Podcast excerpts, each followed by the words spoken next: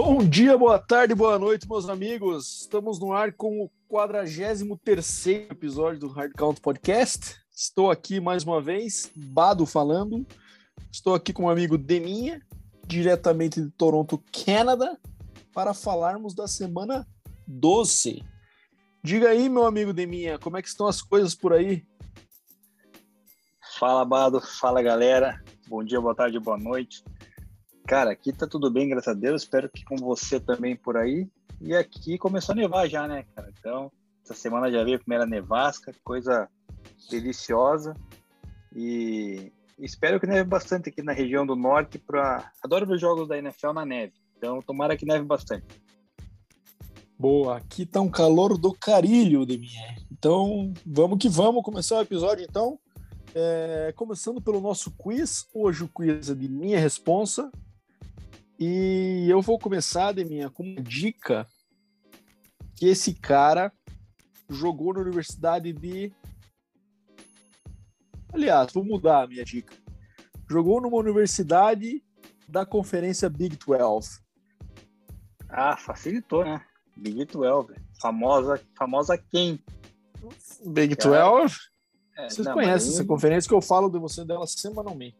Ah, eu conheço as conferências aí por nome e tal, mas não lembro muito bem das equipes que fazem parte, né? Em todo caso. Cara, por ser 43, eu vou chutar o que vem na minha mente primeiro, tá? É, que é o Troy Polamalu. Mas eu acho que não é, cara. Acho que lá é PEC, PEC 12, né? Se não me engano, é USC. Mas eu vou... Existe, existe essa possibilidade forte de ser PEC 12. Fica aqui a minha segunda dica, a Universidade do Polamalu. É, mas, mas eu vou, vou, esperar a segunda dica depois. Então, beleza. Então, bora lá, Neminha. Sem mais delongas, obituário da semana, começando, obviamente, pelo, pela aquela esperada. Já virou evento anual, já dá para marcar feriado, Neminha? Já, já dá para marcar feriado aí. Você fala bastante do Secon Barkley, mas na verdade quem sempre se lesiona é o Christian McCaffrey, né? É, os dois, na verdade. É, mas o McCaffrey já vem com a segunda lesão na temporada, cara. Impressionante. E dessa vez está fora da temporada, né? Com uma lesão no tornozelo. Carolina Panthers, que já não é lá grande, grande coisa, né? Com ele, imagine sem ele. E com o Ken Newton, né? Em todo caso, fora da temporada, McCaffrey. É, problema também, quem está sofrendo agora é o Buffalo Bills com o Trey Davis Wright, cornerback, muito bom, por sinal, que também está fora da temporada. Defesa do Bills. Esquisito, que... hein? Os caras é, é bom demais. O Bill sofre bastante, inclusive, com questão de cornerbacks, né? Então, essa aí vai ser uma, uma perda considerável para a equipe aqui do, de Buffalo. Vamos ver como é que eles vão se portar. Ainda mais no próximo jogo que enfrenta o Patriots, a gente vai falar mais tarde, né? O Titans, por, o Titans, por sua vez, cara, perdendo Janoris Jenkins, algum tempinho aí com uma lesão no tornozelo, não é fora da temporada ainda confirmada, mas o Titans que vem aí penando nas últimas rodadas, né, cara? Perdeu o Derrick Henry, tá perdendo jogos aí consideráveis fáceis, está se complicando na sua divisão. Então é mais uma, uma, uma, perda grande, juntamente com o AJ Brown, que essa semana foi colocado no, no Injury Reserve, né? Com uma lesão no peito. Então tá esquisitando lá pro Titans, cara. Não sei não se Mas o, o IR do AJ Brown acho que é aquele temporário, né? Uhum. Mas mesmo assim, começa a esquisitar, né, cara? Começa claro, a perder claro. um jogador importante aí e tal. E também tem o Kevin Byard, que é o safety, que também tá na lista do Covid essa semana. Ou seja, só perdendo jogador, cara, eu tô achando que o Colts é capaz de roubar essa vaga aí. E por último, cara, tem por último não, tem mais dois, dois times aqui para falar, que é o Vikings, que perdendo Dalvin Cook alguns jogos com uma lesão no ombro, e também o Patrick Peterson, né, o cornerback, com uma na lista de Covid. Então também o o, o Vikes, que eu achava que essa temporada ia surpreender, aparentemente não vai, perdendo jogadores consideráveis. Essa semana aí acabou se complicando também no jogo que era para ter talvez ganhado, enfim. E por último, cara, TJ Watt, né, um dos possíveis é, defensores do ano na minha visão, tá na lista de Covid essa, essa semana, também não vai jogar pelo Steelers, né? Então é Steelers também que tá com uma zica danada, né, Bado? É isso aí, cara. Coronga pegando geral aí dos não vacinados ou mesmo dos vacinados ainda fazendo um estrago aí na NFL, né? E no mundo inteiro ainda, por, por enquanto, né? Vamos ver essa vacina avançando aí. Mas enfim, bora lá começar a falar sobre jogos. Então, essa última semana a gente teve a semana do Thanksgiving, né? Tivemos três jogos na quinta-feira. Vamos começar por eles, vamos começar na ordem cronológica em que eles aconteceram. Então, começando pelo jogo que. É, bom. É, mais uma oportunidade que o Lions joga fora de conseguir sua primeira vitória, né, Deminha? Contra um Bears que cada vez mais está, como diria você, todos os episódios, fadado ao fracasso, né? Já está fracassado, né, Deminha? 4-7 em todos os lugares do estado de Illinois, onde tem uma aglomeração de público de mais de uma pessoa, existe um grito de Fire Neg. Isso aconteceu, como a gente falou no episódio da semana passada, no jogo do Bulls, e essa semana no jogo de basquete da Universidade de Illinois, ginásio inteiro gritando Fire Neg, por causa de atuações ridículas como essa, mas que mesmo ridículas foram suficientes para ganhar do Lions de Dan Campbell por 16 a 14. Janinha, vou falar para você que pelo jogo ser no Thanksgiving aqui no Brasil não ser feriado, eu tive uma audiência prejudicada dessa partida. Eu vou deixar contigo, então, dá um resumo aí para nós como foi. Cara, foi mais uma partida triste, né, os torcedores do Detroit Lions, cara. É, já no começo do jogo perderam o DeAndre Swift, machucado. Inclusive, ele também pode perder essa próxima rodada. O Goff até que fez um jogo decente, cara, né? Com dois touchdowns, nenhuma interceptação. Mas no final, cara, o, o Lions conseguiu. Aliás, no final não, no segundo período cedeu ali pro, pro Bears a, a virada. E depois ficou tarde demais para buscar, né, cara? Quando a gente imaginava que no finzinho iria levar, eles acabaram entregando, né, cara? O nosso querido Ben Campbell tomou uma, uma falta no final do jogo lá por delay of the game da defesa, cara, e que acabou dando um, um first down pro Bears, cara, e o Bears, o Cairão, né, o Cairão da massa, o Cairo Santos, nosso brasileiro, foi lá, guardou o field goal, cravando a vitória do Bears, cara, salvando a pele do Matt Nagy. Eu acho que o Cairo Santos tá não gosta de Chicago, cara, não é possível, cara, porque ele vive salvando a vida do Matt Nagy, né, cara? Sempre é ele que decide pro Bears, porque se for depender dos outros lá, cara, tá tá complicado. Esses dois times aí já estão né, descartados na, na, sua, na sua divisão, então é, foi um jogo meio que protocolar, que eu esperava a vitória do Lions, cara, mas infelizmente ela não aconteceu e acho difícil que o Lions vá vencer esse ano. Pois é, cara, tá acabando as oportunidades aí, né? Essa era uma, uma oportunidade muito boa nesse Bears horroroso que tá se mostrando esse ano. E assim, o cara não salvou a pele do Neg coisa alguma, né? Só postergou, né? Mas concordo contigo, o Carlos Santos é um dos, dos bright spots desse time aí. É, tem substituir, acho que é o primeiro kicker que se firma em Chicago desde a saída do Rob Gold, quando ele teve aquela disputa contratual e foi para São Francisco. Cara, arrisco a dizer que se o Swift tivesse jogado essa partida inteira, esse placar poderia ter sido diferente. Ele tinha sido, vinha sendo o principal jogador do Lions, né? E alguma big play ou outra ele ia conseguir arranjar aí, quem sabe essa diferença de dois pontos aí pudesse pudesse virar de lado. Mas, enfim, se minha avó tivesse bolé, ela seria um caminhão, né, mim? Então não tem esse chororô. O que vale é ponto na, pontos marcados e não foi o caso. Então, acabamos essa partida que foi que abriu o nosso Thanksgiving de forma muito deprimente para um jogaço na sequência, né, Deminha? Esse eu consegui pegar o final dele chegando em casa. E Las Vegas Raiders e Dallas Cowboys. Um jogaço em Dallas. O Raiders ganhando o Dallas, né? Um resultado surpreendente aí, né? Já que o Dallas vinha numa sequência, não, não numa sequência boa, que tinha perdido antes para o Broncos uma paulada, mas tinha se, meio que se recuperado na rodada anterior. E, e o Raiders venceu por 36 a 33 é, num jogo que, querendo ou não, bate num jogaço, mas que, ao meu ver, acaba ficando marcado por aquela interferência no final marcada, que até, até discutiu, né, Liminha? Acho que vale a pena a gente falar novamente sobre esse ponto aqui no episódio. É, sobre aquela interferência que foi dada no último lance. Eu, assim, eu sou um defensor que, a, que o Pass interference não deveria ser spot foul, então não deveria ser marcado no ponto da falta, porque acho ridículo essas faltas de 40, 80 jardas que existem no NFL. No college, é, é 15 jardas e a gente não vê grandes polêmicas. E daí, lógico, pode ter o argumento de que ah, no college é, você, os placares são mais dilatados, muitas vezes essas faltas não fazem tanta diferença quanto no jogo de NFL. Fato, mas cara, tudo tem um preço, né? É, então seria uma, um negócio, até porque 15 jardas, ao meu ver, é um bom avanço numa, num drive, né? Um avanço suficiente para manter um drive vivo aí numa situação e não ter esses absurdos. Que ao meu ver, assim, cara, é, eu tô falando dessa, desse ponto porque a gente teve aquela falta no final que o receiver, o, o cornerback claramente não vira para a bola, né? Que é um dos requisitos necessários para que você não se marque o pass interference.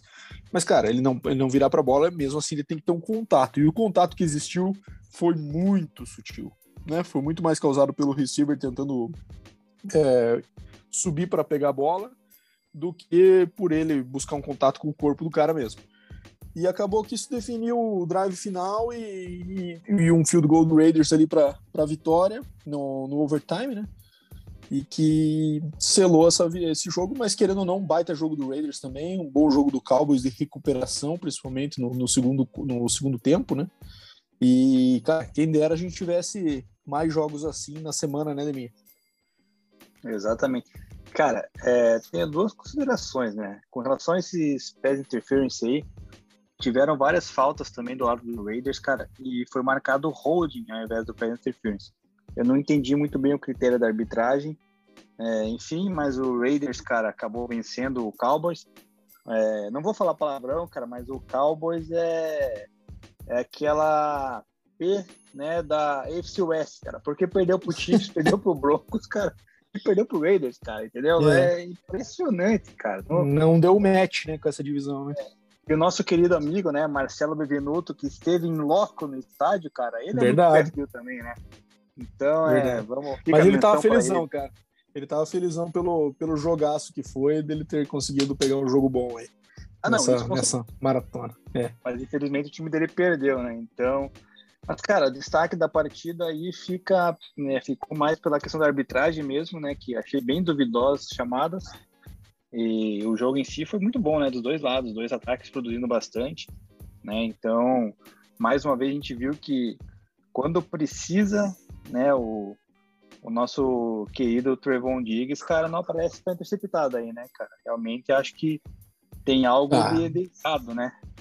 Por é, mas é maldade também, né, Leminha? Porque o cara já tá com interceptação suficiente por uns três anos do cornerback normal da, da liga, né? Ele ficar cobrando semana sim, semana não, é complicado também. Cara, esse técnico do Raiders, hein, Deminha? Eu acho que ele vai ficar mais por preguiça do nosso amigo Mark Davis de fazer um processo seletivo do que outra coisa. Mas esse Raiders é estranho, né, cara? Parece que quando a gente acha que eles vão morrer, eles dão umas respiradas, tiram o nariz para fora ali de forma surpreendente, né? É, e eu falei que o Raiders ia virar lanterna da divisão daqui a duas rodadas. Na verdade, virou nessa mesmo ganhando, né, cara? Acabou é, que o, Bron o Broncos ganhando o jogo de divisão acabou colocando o Raiders para o lanterna. Então, agora a tendência é ficar por ali mesmo, cara, não vai, não vai incomodar não, cara. Pode ficar tranquilo que não vai dar nada, não vai dar liga. E o Cowboys, cara, essa semana tá perdendo um monte de gente com na lista do Covid, vai perder o seu treinador, né, o Mike McCarthy. Então é capaz de melhorar a situação lá, né, do, das chamadas e tal, porque ele é um cidadão que gosta de complicar, né? Então acho que talvez vai ajudar o Cowboys nessa semana. É, a ausência do McCarthy sempre, é sempre um benefício, né? Ele não se envolve muito mais nas chamadas, que é uma ótima notícia para Dallas. Ele deve ter sido contratado já com esse, com esse asterisco, que o Kellen Moore toca essa parte. Mas ele faz muita besteira do game management. Então, enfim, bom, bom sem ele. Bom, vamos para fechar o Thanksgiving aqui, né, minha? Buffalo com uma vitória bem consistente aí sobre New Orleans, 31 a 6. Josh Allen lançando aí para 4 TDs. É, uma atuação ainda assim um pouco inconsistente, né? Com duas picks ainda nessa, nessa, nessa partida. É, e o Saints, cara, aquela coisa, né? Sem graça que chega a doer. É, e a gente não tem como esperar nada muito diferente de Trevor Simeon, é, os receivers aí, um bando de, de caras que hum, tipo novos na liga, né, cara? Eu conheço alguns aqui porque do, do college football, como o Little Jordan Humphrey, que jogou em Texas, mais rival da minha querida Texas Tech. Mas, no geral, um bando de desconhecido, né, cara? Em todas as posições do ataque, você olha e fala: caraca, não tem ninguém que você olha aqui saindo Camara e e, e, o Michael Thomas, que tinha os que, que os skill positions do Saints é, é, bem lamentável, né? E acho que é meio natural que, que, que, essa vitória aconteceu dessa forma aí, já que acho que o Saints vinha surpreendendo por estar tá com um recorde positivo com um timeco desses, né, Demir? Exatamente, concordo com tudo que você falou. Surpreende porque, começo da temporada, o James Winston até foi bem, até brincou, né? vai acabar a temporada com mais CDs do que interceptação, coisa que não é comum para ele. E nesses jogos acabou, acabou que venceu, né? Então, tendo ele, Camara. Agora, cara, sem os dois, sem o Mike Thomas, sem o Marquinhos no jogo, cara, esquisito demais o Saints, cara. Parece que vão colocar o próximo jogo o Taysom Hill como quarterback agora, estão falando, mas também. Por favor, né, cara? Por favor. Mas, uma coisa cara, diferente, né? É, não, uma coisa diferente, diferente tem que ter, né? É, mas eu acho que não, não chega a mudar muita coisa. E o Buffalo Bills, cara, fez o dever de casa, né? Passou por cima aí o trator.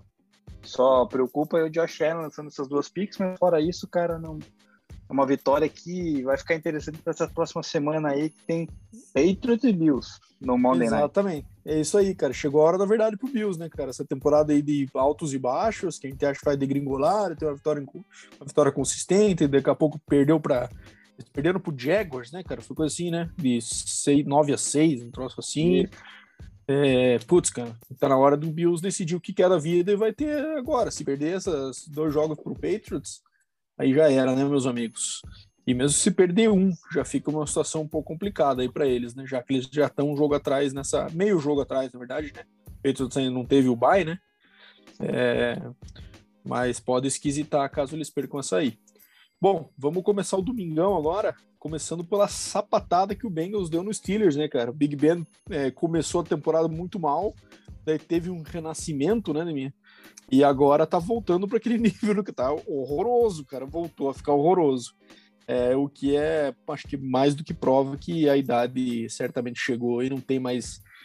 Essa gasolina tá com umas duas gotinhas no tanque e olhe lá, né, minha? É um dos piores que. É, cara, podemos dizer que o Big Ben é o pior QB da divisão, mesmo numa divisão que tem a Lamar e Baker é, como titulares, porque tá feio, viu, minha? E o Bengals, por outro lado, cara, bullying total, né? Bullying total com o Steelers, correu para quase 200 jardas e 3 TDs.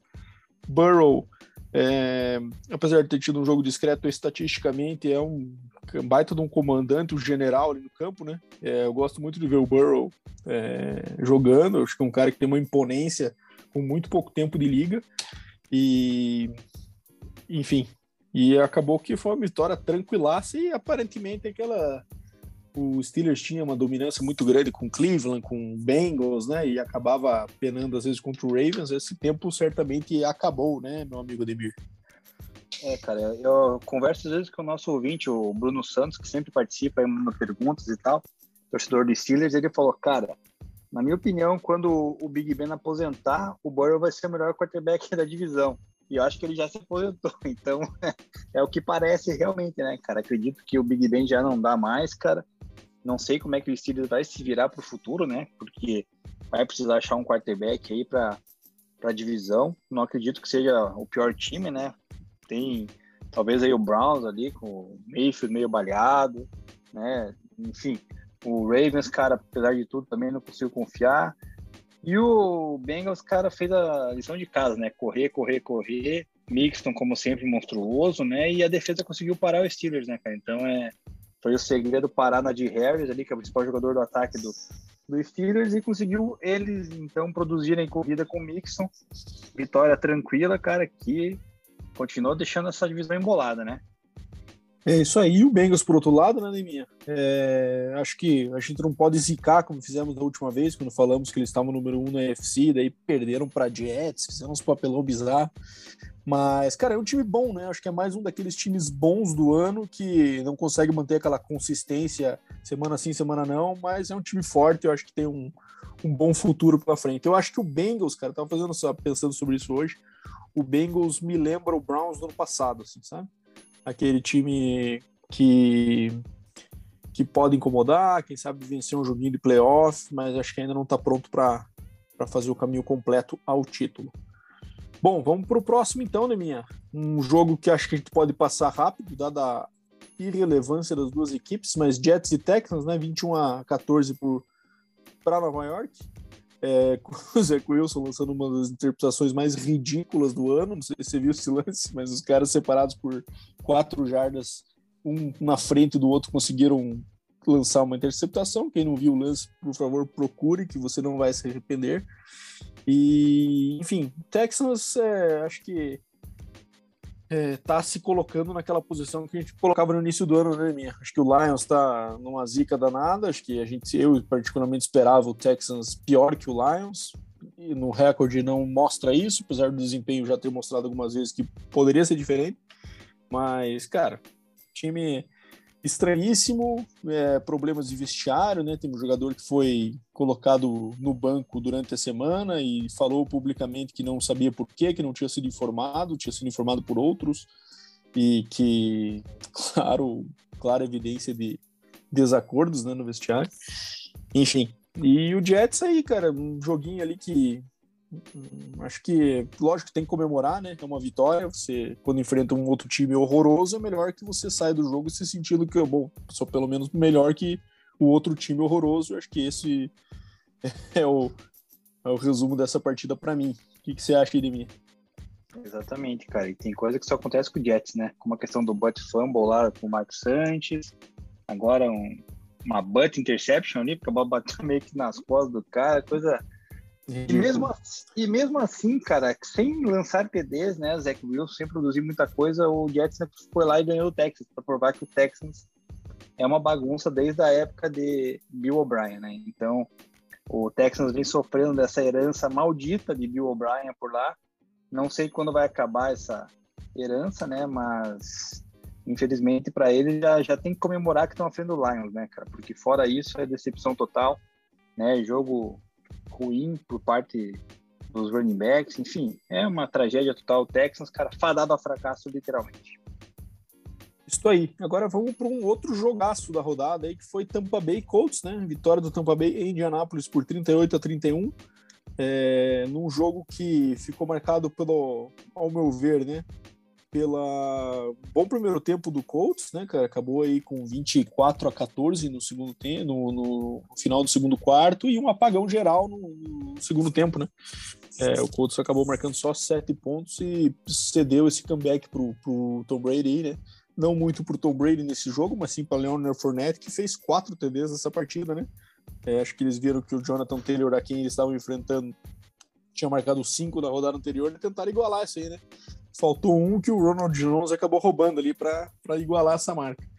Mas boa vitória do Tampa Bay, né, cara? Decepcionante o Colts, porque era um jogo que poderia colocá-lo naquela prateleira mais acima, que a gente vinha falando, que o Colts vinha crescendo tudo mais, e acabou deixando esse escapar por meio dos dedos. E eu acho que muito disso foi, apesar da defesa do Bucks ser muito forte contra a corrida, isso a gente fala desde os playoffs do ano passado, ali, durante a temporada passada, mas, cara, correr só 16 vezes com seu melhor jogador num jogo disputado como esse, eu acho que é besteira, né? Até porque no segundo tempo, quando eles voltaram a, tentar utilizá-lo, Jonathan Taylor, estou falando, né? É, ele teve sucesso, inclusive marcou um TD, conseguiu uma corrida mais longa. Então, assim, acho que esse, esse detalhe aí fugiu um pouco do gameplay, provavelmente o que eles haviam pensado, colocar a bola muito na mão do Wentz e, e deixaram o Jonathan Taylor um pouco de, mais de fora do que deveria nessa partida, né? O Colts, cara, é aquele negócio, né? Começa bem o jogo, chega mais pro final da partida, dá, dá esses apagões, cara. Eles tentam, em vez de correr a bola com o Jonathan Taylor, que é o principal running back da liga hoje, né? E não dá para entender, cara. Eles perderam assim pro Ravens, eles perderam assim, outra partida que eu não lembro agora contra quem foi na sequência, que também perderam assim.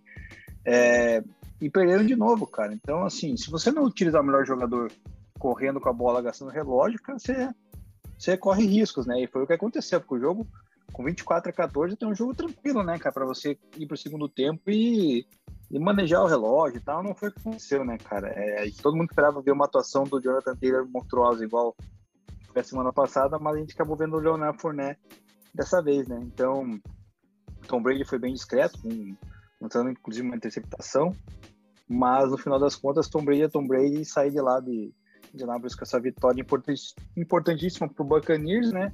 E o Colts, cara, eu ainda acho que apesar dessa derrota ainda tem chance na sua divisão, porque o Titans está se complicando, como eu já falei anteriormente.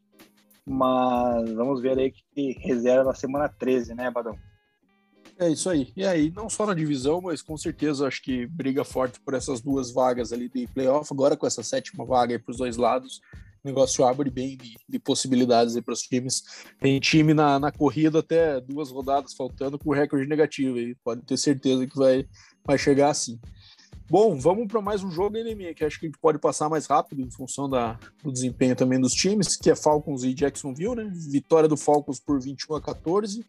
É, bom, o Jaguars é aquela coisa também que parece que não se encontra, um stat impressionante agora, minha Passagem de Urban Meyer para Ohio State, 83 vitórias e 9 derrotas. Um ano em Jacksonville, duas, duas vitórias e nove derrotas. Então ele igualou o número de derrotas dele na NFL em um ano do que ele teve em sete em Ohio State.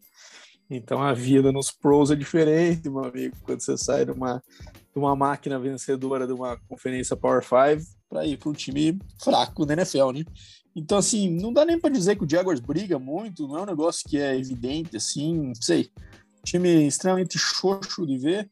Trevor Lawrence colocando vários pontos de interrogação na cabeça da, da, da mídia, da opinião pública aí sobre se ele é um bust ou não. Acho cedo ainda para dizer, mas de fato não ter feito nada para mostrar, cara, que tem alguma coisa que ele podia estar tá mostrando diferente, sabe? Tá bem decepcionante mesmo as atuações dele. E o Falcons, acho que é nosso amigo Cordarel Patterson, né, Neminha? Voltou com tudo o homem. E, cara, é... falamos e repetimos melhor custo-benefício da liga, com certeza, nesse ano, né? Pelo que vem produzindo nosso amigo Cordarel. E finalmente se achou aí no time, né, cara? Ele vinha sendo muito aquele elemento de complemento no ataque, fazia de tudo, não fazia muito bem nada direito, né? Mas agora tá aí, running back fixo e guardando TD todo jogo. Nesse jogo marcou dois que contribuíram para essa vitória aí. É isso aí, cara. Vitória, né? estava nos meus planos aí, uma vitória do Atlanta Petersons, né, contra o Jacksonville Jaguars, porque o Atlanta sem o Peterson não é nada. Então, exatamente. Era, era esperado que, que fosse ganhar essa partida, ganhou. Destaque o Peterson vai ter uma pergunta depois pro final do nosso glorioso doutor Alexandre Roginski relacionado ao Peterson que a gente deixa para responder no final, Bado, mas fora isso, é uma vitória do Falcons aí que só para estragar a posição do draft, na minha opinião. É isso aí, meu amigo Deminha. Bom, bora pro próximo então. Dolphins, cara, numa sequência absurda. A gente falando aí de que o Dolphins tinha acabado, que o Brian Flores estava correndo risco. Os caras não perderam ele então. E estão aí já 5-7, já a gente tava falando do In The Hunt, né? Pela sétima vaga ali. Daqui a pouco o Dolphins começa a, a brigar por isso aí também. 33 a 10 em Miami contra o Carolina. Carolina é um time claramente quebrado, né? Agora sem McCaffrey e o Cam Newton, acho que foi o maior overreaction que o país poderia ter com dois TDs no goal line, né? E agora eles estão ali, ele e o PJ Walker competindo para ver quem completa menos passes em mais tentativas e lançar mais interceptações, né? Porque os dois tiveram uma atuação aqui beirando o ridículo 5 de 21 de minha. O Cam Newton foi para 92 jardas, 0 TDs e duas interceptações. Eu sei que você é um hater assumido de Cam Newton, então é um prato cheio para o seu comentário aí, Neminha. Não só sobre o Panthers, mas sobre o Dolphins também. Manda ver. Cara, é... quem acredita em Papai Noel, em Coelhinho da Páscoa, acredita em Ken Newton, né, cara? Só, só esse tipo de pessoa para para acreditar que Ken Newton é um quarterback, é um jogador né, qualificado. Tá aí os stats provando né, que ele não é nada do que a mídia planta, né, cara? Ele só é aquele camarada que se veste bonitinho. Bonitinho não, né, cara? Que eu acho um estilo também totalmente bonitinho, bizarro, né? Bonitinho é muito bondade, tu parece tá. um palhaço, né? É, exatamente. Então, é, é, ele, é, ele é um quarterback plantado pela mídia, cara, não tem o que falar. E o Dolphins, cara, fez o dever de casa, né, cara? Batendo pentes aí de Ken Newton, McCaffrey lesionado, então voltando a, a, a, vencer. Voltando não, né? Já segunda, segunda seguida que vence, né? Você que o Dolphins? Fazendo, é, Terceira seguida, minha. Terceira seguida, é. Uhum. Cara, e o destaque ali que apareceu para nós é o Felipe Lindsay, né, cara? Perdão, tava... quarta seguida. Quarto, quarta vitória seguida do Dolphins. Caraca, então o Dolphins quer brigar mesmo, cara. Acho que agora eu vou ter que mudar minha opinião aqui. Mas o destaque e, cara, ele, pro... e, e, eles têm uma tabela bem favorável pela frente, cara. Pegam Giants, Jets, Saints e depois o Titans. Nas próximas é, quatro mas... semanas. Então a gente pode tranquilamente estar tá falando de um, de um Dolphins chegar a 8-7 nesse jogo com o Titans aí. Né? É, pode. Nada é impossível, né, cara?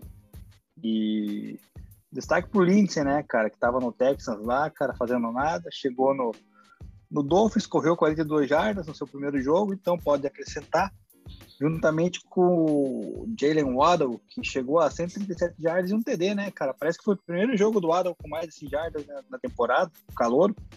Então, é, tem que.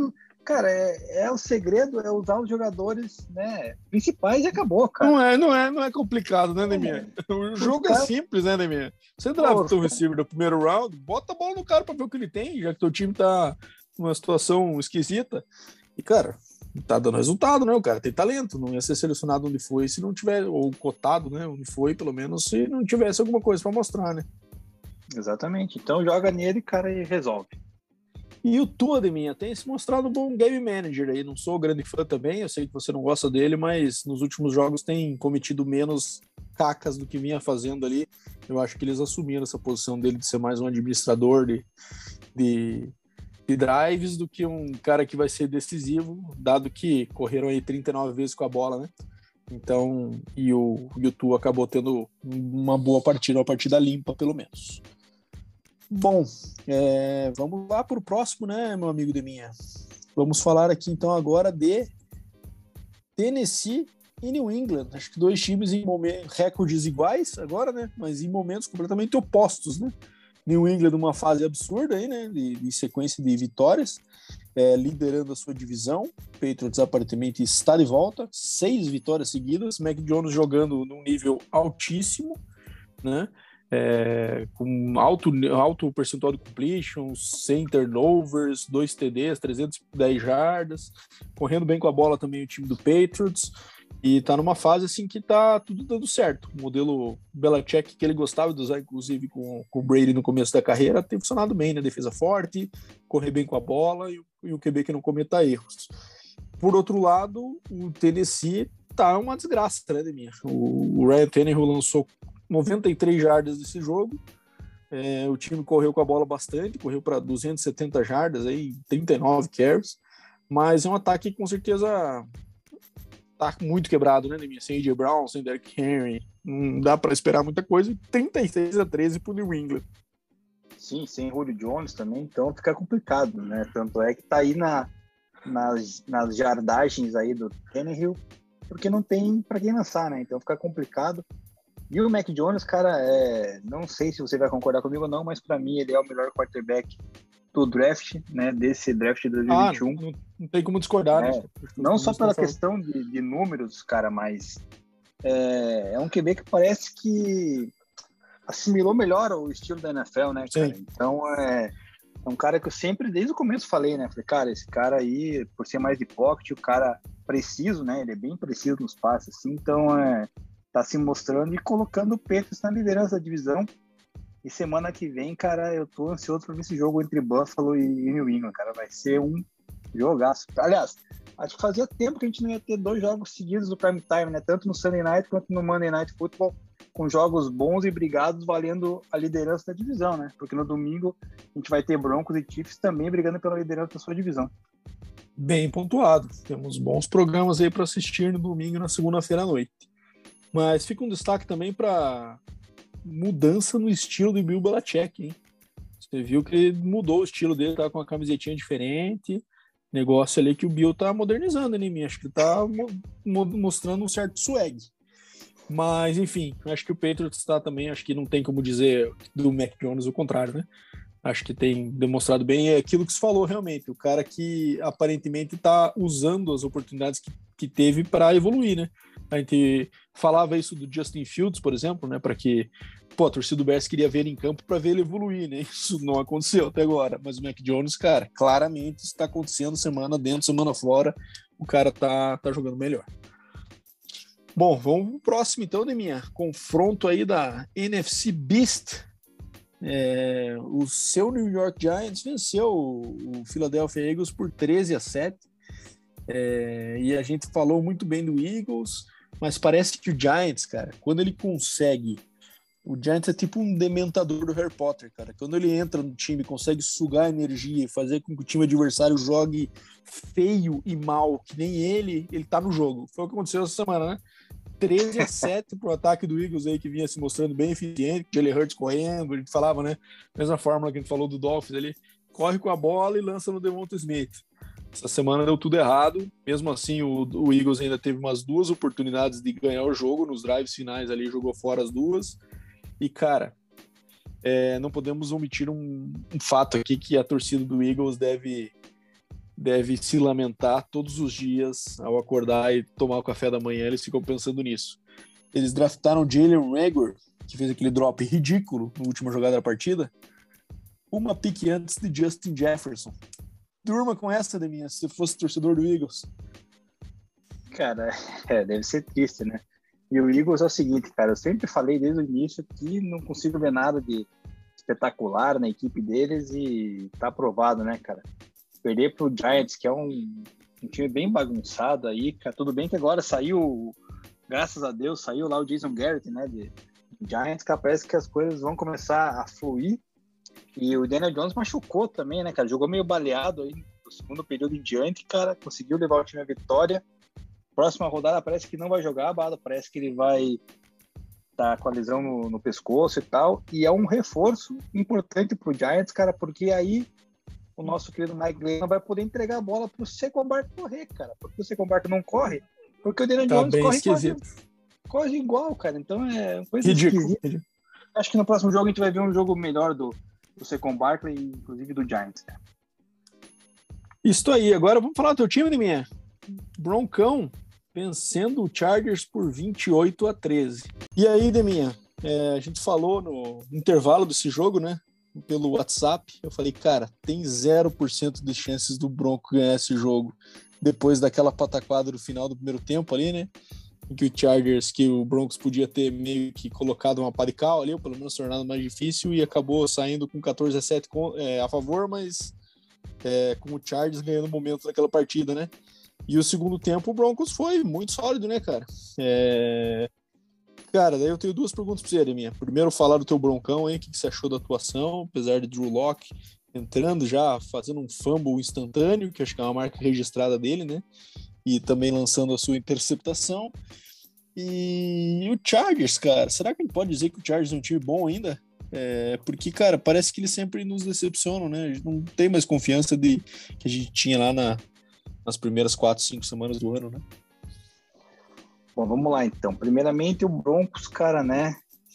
Ele surpreendeu positivamente nessa partida, principalmente por causa da defesa, né, cara, que conseguiu parar aí Justin Herbert, Austin Eckler, né, o próprio Keenan Allen, Mike Williams.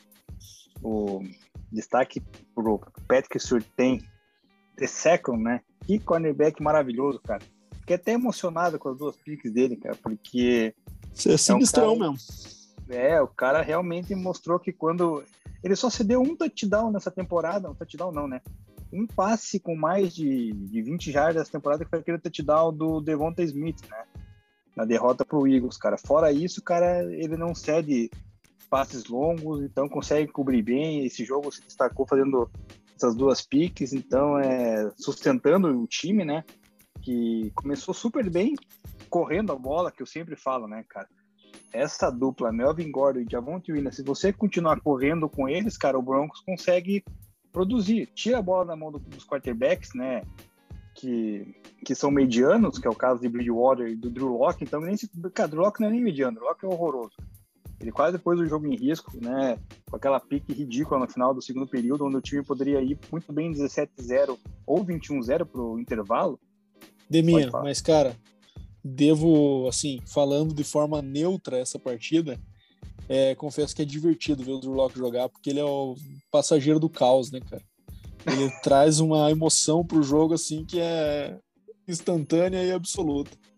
É, para quem não tá torcendo pro Broncos, realmente deve ser fantástico, cara, porque eu quase tive um ataque do coração, cara. Pô, cara, o jogo tava totalmente dominado, ele botou, ele colocou o jogo ali, né, daí devolveu a bola pro Charles, cara, eles fizeram 14 a 7, é, daí encostaram, tinha a posse de bola no terceiro período.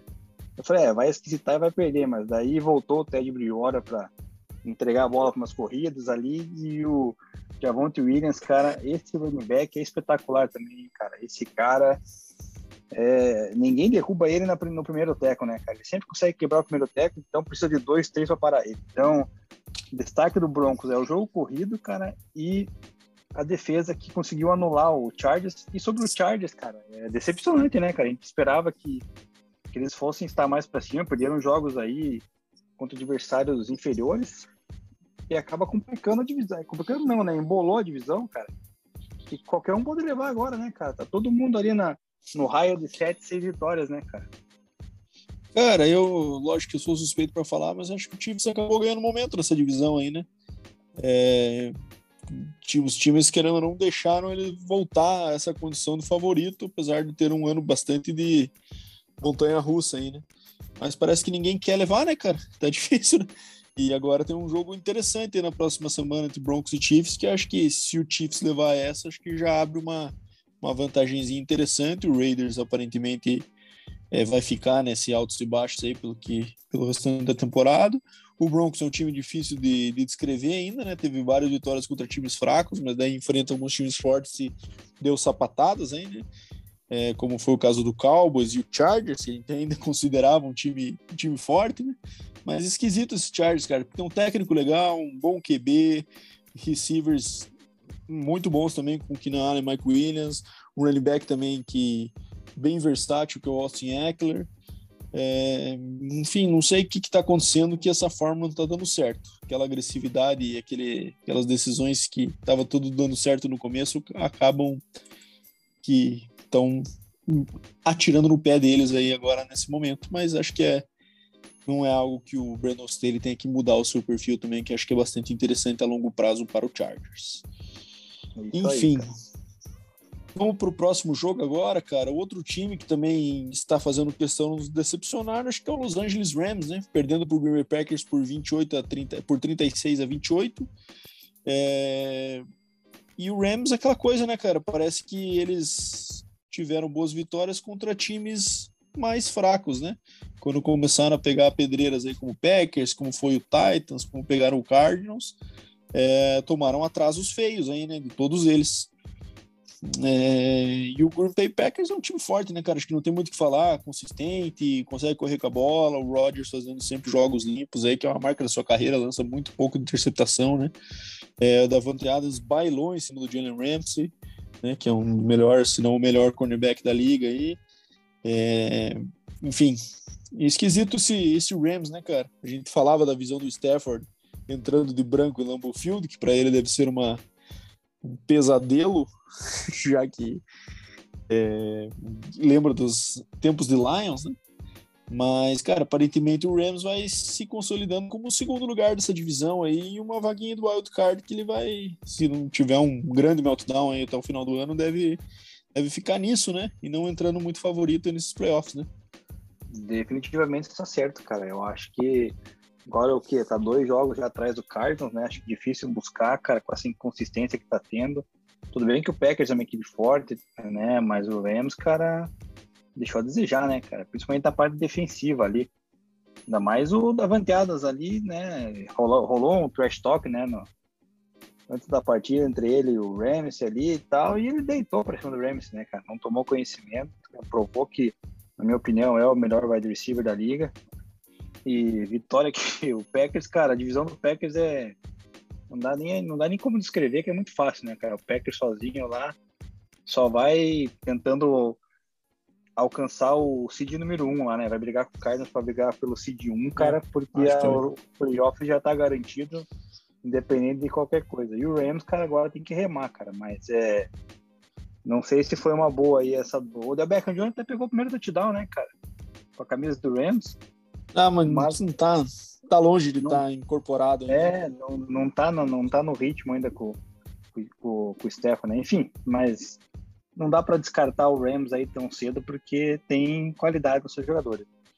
É, tava vendo as vitórias do Rams aqui, Neminha. Olha só, as sete vitórias que eles têm, cinco delas foram contra Texans, Lions, Giants, Seahawks e Bears. Então, cara, venceram muito pouca gente qualificada, né? Só venceram aí de Buccaneers e Colts, né? De times mais fortes, sendo que o Colts ainda estava naquela fase draga no começo do ano e uma vitória apertada. Então a gente botou bastante hype no Rams, porque eles começaram aí 7-1 né, no ano. Mas agora, quando começou a encrespar com o time mais forte, perderam três seguidas, mas semana que vem tudo deve voltar às boas por conta de Jacksonville Jaguars do schedule. Mas vamos lá. É, falando agora sobre o Vikings, né, cara? Perdendo do 49ers, dois times que a gente falava aí na semana passada, cara, são dois times que provavelmente pouca gente quer enfrentar, né? Tá no momento de, de subida, que correm com a bola, que tem QBs que também conseguem administrar bem a partida. É, e acabou que o 49ers mantém a sua sequência também muito impressionante aí de, de vitórias seguidas. O 49ers já teve três vitórias seguidas, ganhou quatro dos últimos cinco jogos né, só perdendo para o Cardinals, que é o, o, melhor time da liga no momento em questão de recorde, né? É, enfim, e o Kirk Cousins tendo um jogo bem. É, bem Kirk Cousins, né, cara? Aquela coisa assim que o Kirk Cousins vai ser sempre perseguido de minha. E assim, não se você concorda comigo. Mas, cara, ele é um QB muito ok para um custo-benefício ok. Mas quando você tem o cara ganhando o que ele ganha, ele não pode ter jogos como esse, né? Que acaba deixando na mão, tem o drive final ali para tentar empatar e não, não, entrega. Quantas vezes a gente já falou isso aqui, né, Nemir? Mas acho que é uma marca que ele vai ter que carregar, né, cara? De ser um QB acima da média, mas não ser elite e estar sendo é, overpaid, que muito, muitos outros QBs melhores do que ele, né? Pensando friamente. Por outro lado, o Garópolo, que também é outro QB overpaid, né? mas que é, tem um nível bem abaixo do Cousins, na minha opinião, mas está num time que que tá correndo 200 jardas por jogo aí, passando por cima de todo mundo no, no curto prazo, né, Demi? É, o jogo corrido do 49ers vai levando a equipe, né, querendo ou não, porque se for deixar na mão do Garoppolo, não vai conseguir muito, muito êxito, né? Tanto é que mais um joguinho sem chegar nas 300 jardas, é, um TD, né, em uma pique, então ele não consegue mais do que isso, né, cara? É muito improvável que ele consiga algo três TDs na vida aí, cara. E o Kirk Cousins aí, cara, decepcionante, né, cara? É, a gente tenta elogiar ele, mas ele parece que quer que a gente critique, né, cada vez mais. Ainda mais com as armas que ele tem, né, cara? Justin Jefferson, próprio Adam Thielen. Então tem que tem que dar um jeito de fazer o time ganhar, né, cara? Ainda mais com peças assim. Mas o Vikings não é aquela, aquela montanha russa, né, cara? Sobe e desce danado aí.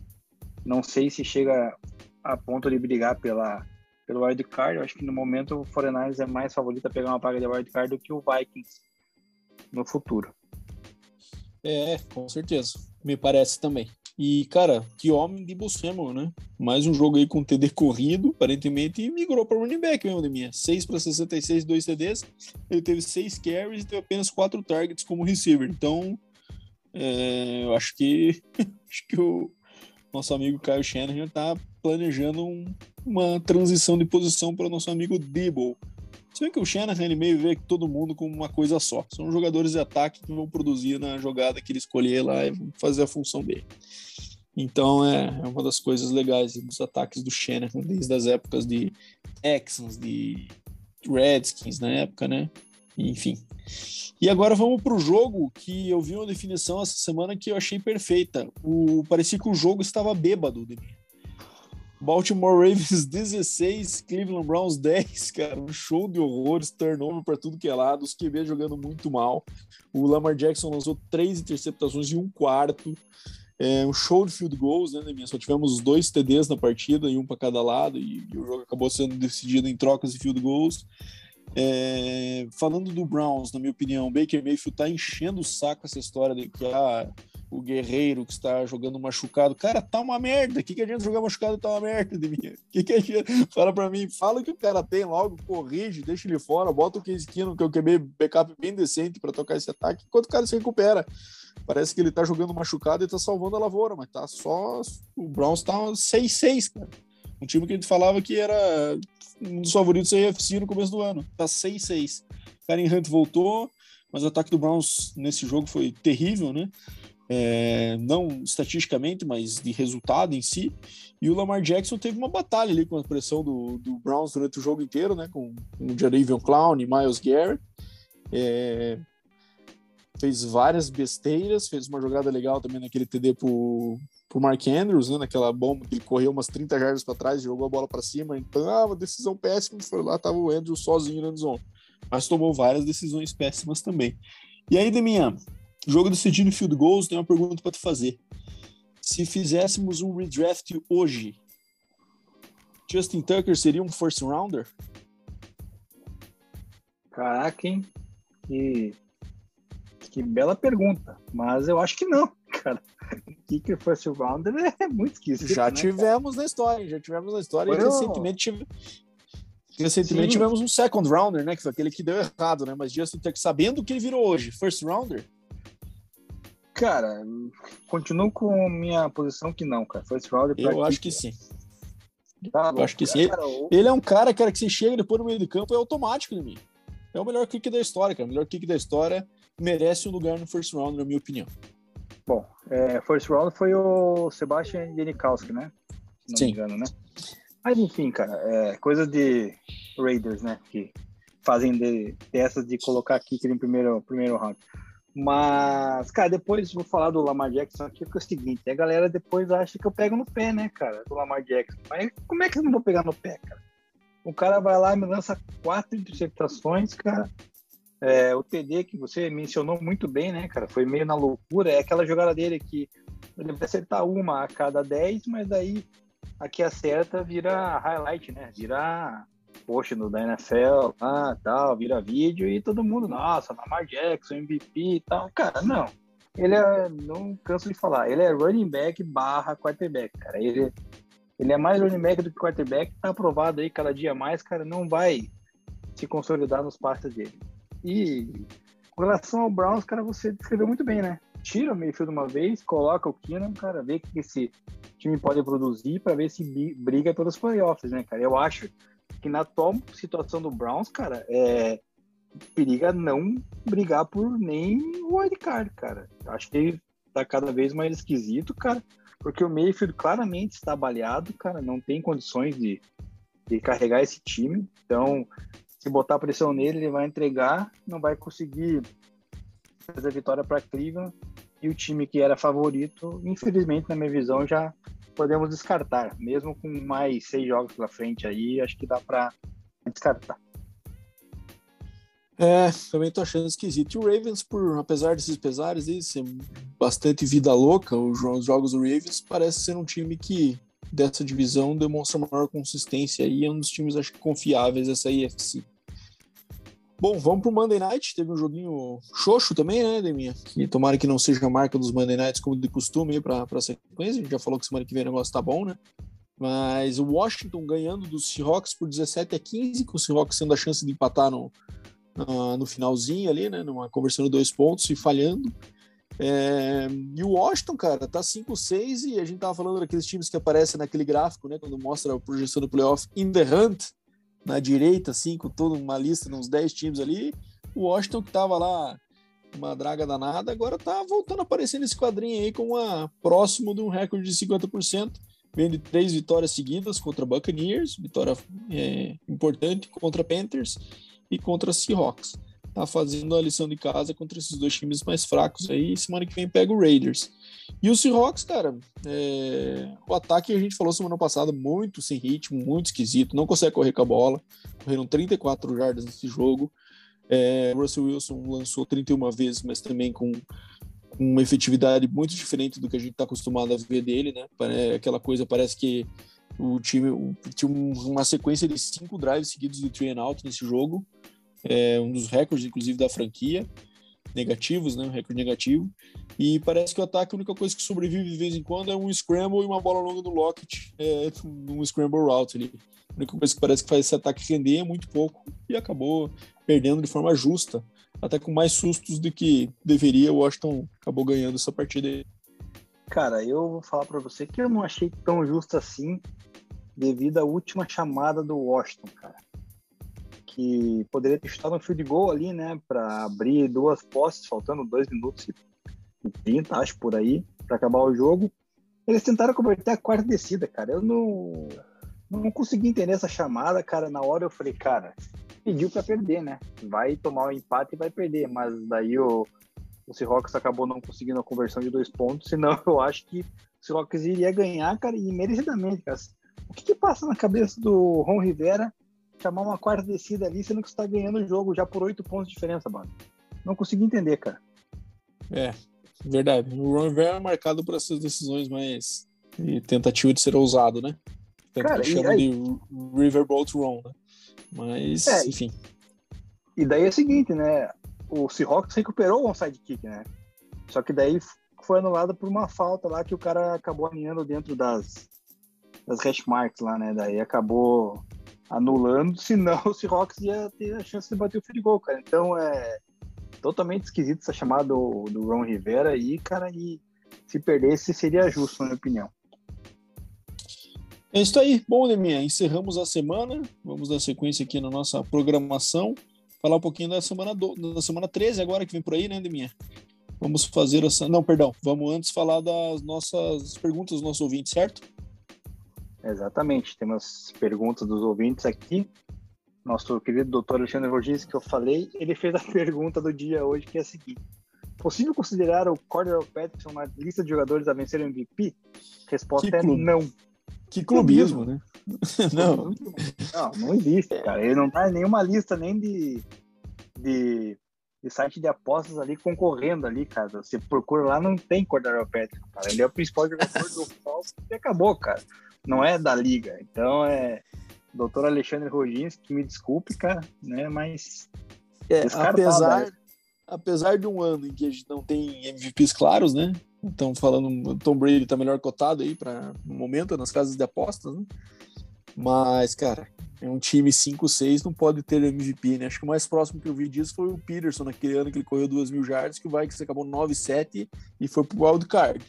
Mas geralmente é o time mais, mais badalado do ano, né? Que certamente não será o Falcons, meu amigo Alexandre Roginski. Então vamos ver como é, é que. Mas eu entendo a empolgação. O Cordarel Pederson tá, tá merecendo essa moral aí. É, e ele é. O doutor Alexandre Rodins que ele pega muito a, as notas, as grades do, do PFF lá, então tá meio quase igual na questão das notas com o Jonathan Taylor, tá? Mas o Jonathan Taylor tá levando o Colts lá, né? E tá com uma campanha muito melhor. Então é, ele é mais provável ganhar do que o Cordell Patterson.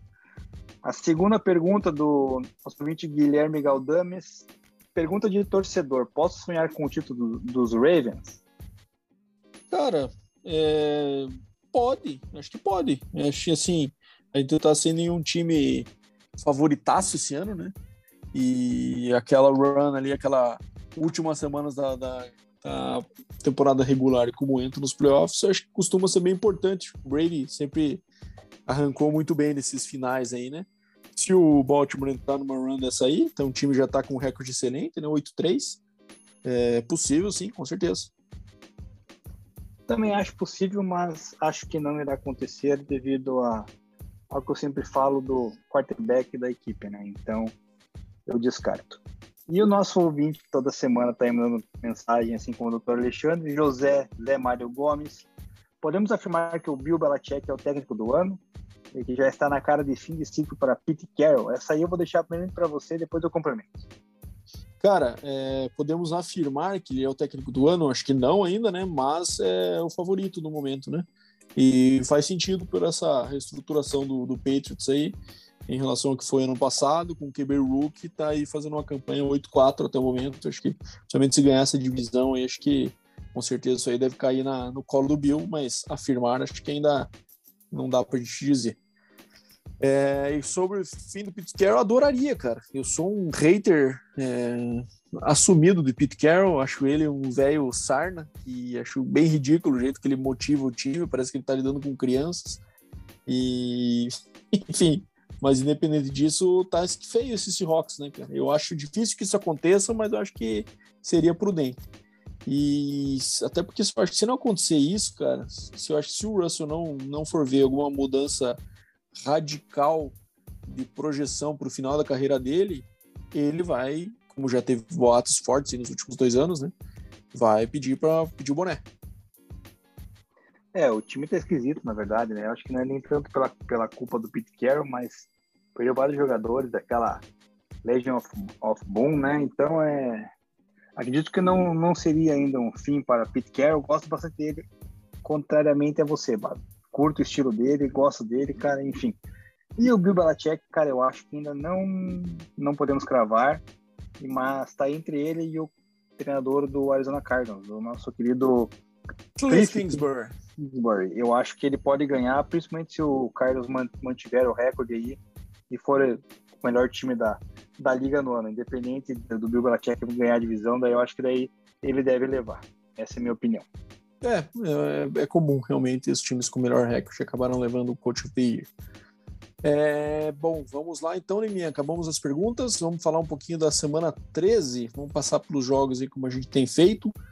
É, jogo em New Orleans, Saints e Cowboys. Eu acho que é um jogo de recuperação do Cowboys depois da derrota com o Raiders. Tem falado isso, né? Sempre, né? O Cowboys perde, a gente fala que vai ser um jogo de recuperação seguinte, mas eles não têm nos deixado na mão quando isso acontece. Então, Cowboys, obviamente, que falou aí bem prejudicado pela Covid, né?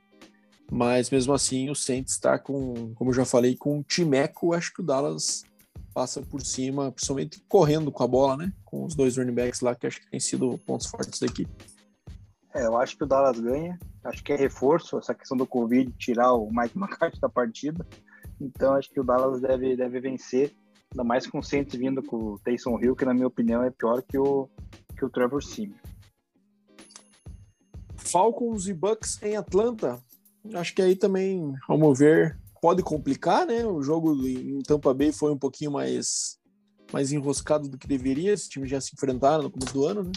Mas acho que o Bucks leva com leva com uma boa margem. Pode, mas não vai. Vai dar Bucks. Exato. É, bom, Cardinals e Bears em Chicago. É, bom, o Cardinals imagino eu que conta finalmente com o retorno de Kyler, de DeAndre Hopkins, né? Então, isso acontecendo, acho que não tem muita muito porquê a gente acreditar no Bears, que tá com a campanha. Aliás, a campanha não é tão pífia quanto o desempenho do time, né? Mas é, Cardinals na cabeça. Exatamente. Fire Neg. Vai gritar na torcida no estádio. Isso aí. Bengals e Chargers em Cincinnati. Cara, difícil de apostar nesse jogo aí, porque nenhum dos times consegue manter uma consistência que nos dê confiança. Mas o momento do Char do Bengals é melhor, né? E jogando em casa ainda, eu acho que deve dar Bengals in the jungle. Também acredito que o Bengals deva levar, cara. Tá na melhor fase. E os dois estão bem parecidos, 6-5, se não me engano, né? Então é um jogo aí potencialmente uma briga entre wild card, né? Então quem levar melhor é, sai na frente na briga aí.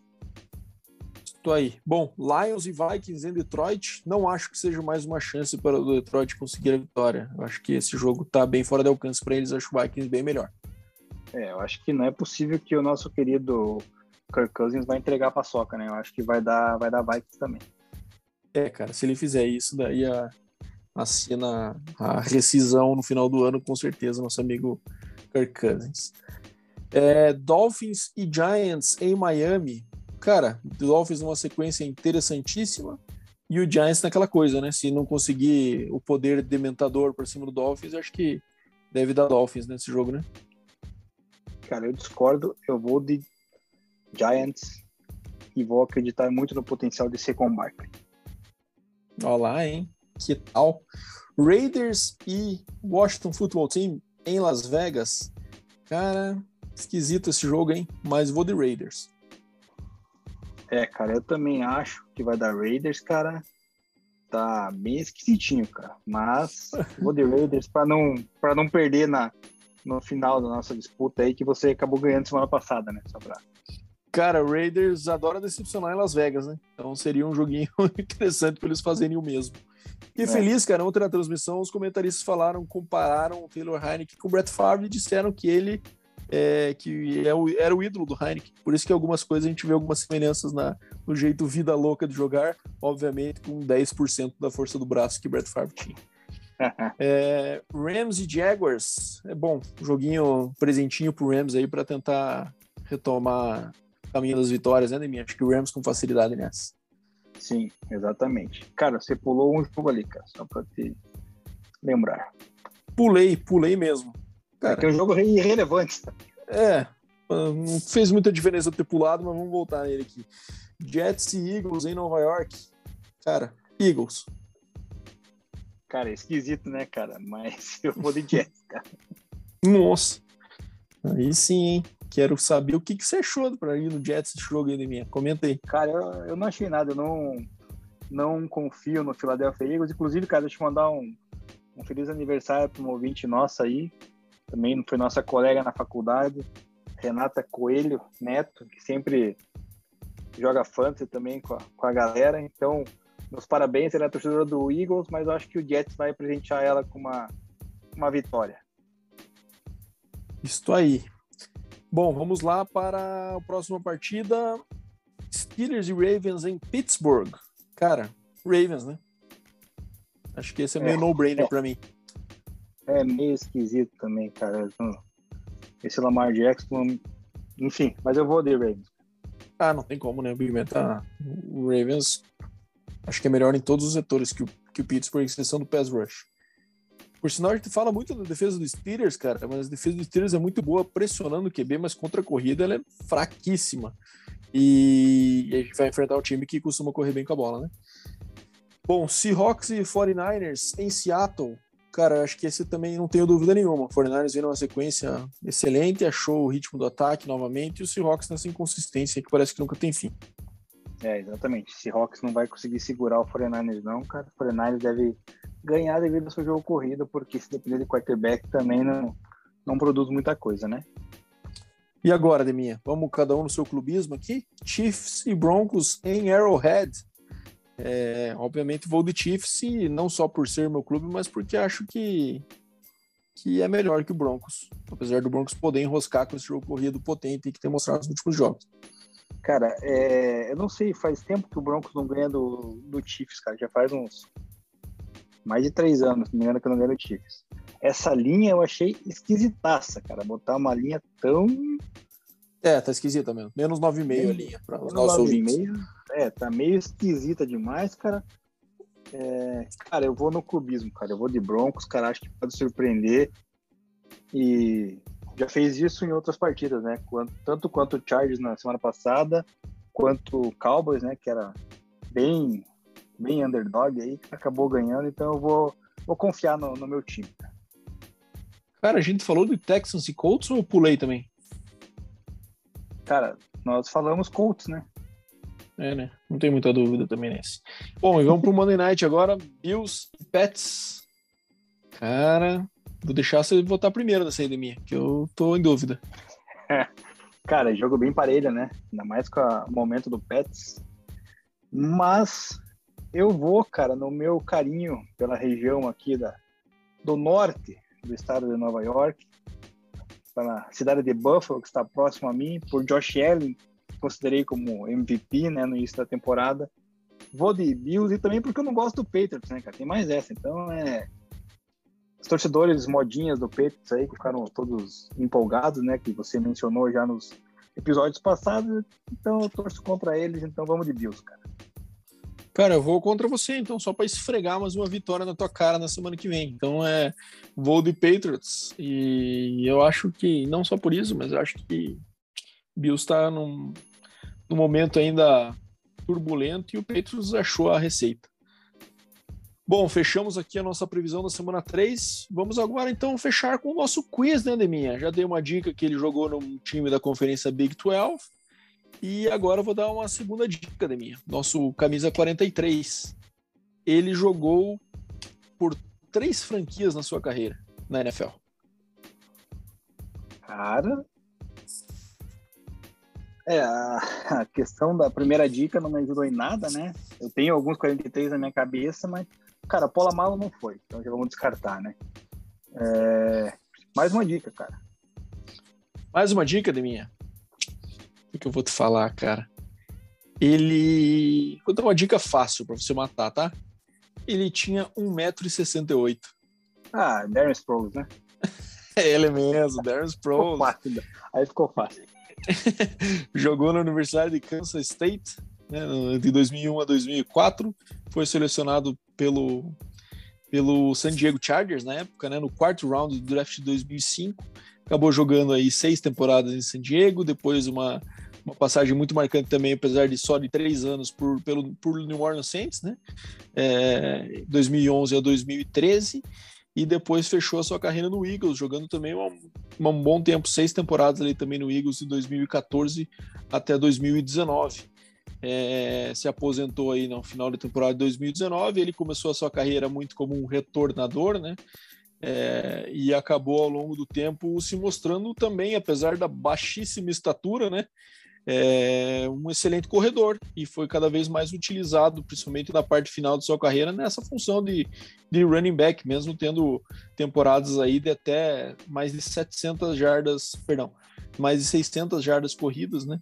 E, e acabava se notabilizando aí por esses números altos, tanto de, de recebidos quanto corridos, somando as jardas, ele geralmente fechava aí próximo de mil jardas. Teve a temporada 2011, que foi a primeira dele em New Orleans, que ele recebeu 710 jardas e correu para 603.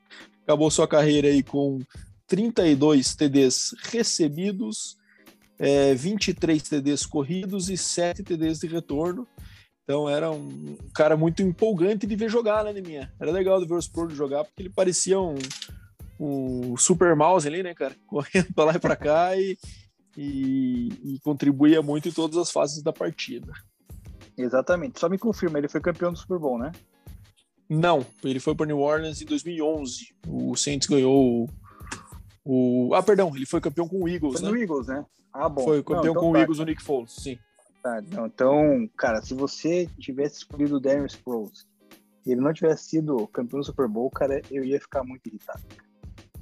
Porque aí você teria deixado de fora Troy Polamalu, que ganhou Super Bowl, TJ Ward ganhou Super Bowl, daí, pra, daí ia ficar esquisito, cara. Aí não ia curtir. Mas é. já que ganhou o Super Bowl, foi merecido. A temporada do Super Bowl dele ele não contribuiu muito, né? Ele acabou indo pro Injury Reserve é, cedo naquela temporada, né? Acho que jogou só três partidas aquele ano. Mas tem o anel, pois fez parte do time. Tá bom, se não tem o anel, então eu vou te perdoar, cara que tinha escolhas melhores para fazer, né? É, com certeza, mas você também meteu umas coisinhas diferentes aí para me pegar nas últimas semanas. e ainda te dei uma dica fácil para você pra te ajudar, né, Nemi? Sim, sim. Mas enfim, acho que é isso, né, meus amigos? Fechamos mais um episódio, mais uma semana para conta. Próxima semana vamos pro episódio 44. E tá animada essa temporada, hein, Nemi? Acho que tá bem briga de foice no escuro. Não tem favorito nesse negócio aí. Vamos ver o que, que vai dar na próxima semana. Deminha, um beijo no seu coração para você e para os nossos ouvintes. Dá o teu salve aí e vambora. É isso aí, cara. Temporada muito empolgante. Os times quase todos bem nivelados ali, né? No meio da tabela, com seis vitórias, sete vitórias, ninguém muito distante. Então, até o final vai ser bem, bem bacana de acompanhar e de, e fazer o programa para vocês. Boa noite, Bado. Boa noite, galera. E até a próxima.